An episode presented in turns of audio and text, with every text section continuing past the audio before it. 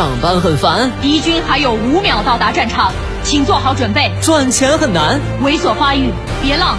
未来希望渺茫，稳住，我们能赢。全军出击！别让琐碎暗淡了理想。来吧，这个午后给生活加点料。八八九午后加点料。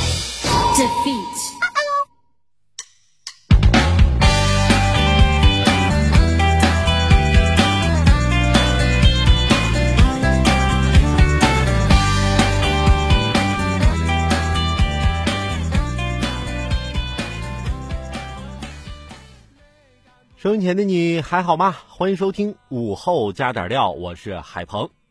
过完节的第一个工作日，为了怕迟到啊，我特意定了个早晨六点的闹钟。这才刚过中午，我感觉我好困。经过我的研究，我发现，如果把早起的闹钟设定在一个比较特别的时间，这样起来的时候就会觉得更精神。比如说，早晨起床的闹钟不定六点。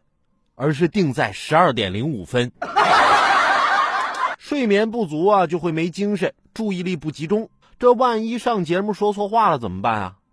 下面这位幼儿园园长，不知道他是不是也是睡眠不足啊？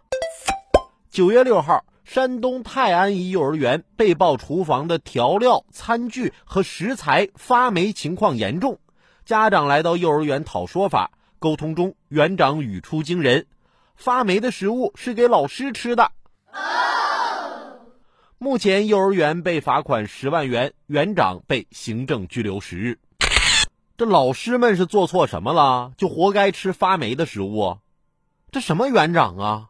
人家长来讨说法，听完你这一席话，不但家长不买账，又把老师得罪了。说话要过脑子，办事要讲良心。希望这两样你都有。那天啊，我跟我媳妇逛超市，一个年轻的女子就走到我面前说：“哎，不好意思，先生，我注意你好久了，因为我怎么看怎么觉得你好像是我一孩子的父亲。”什么？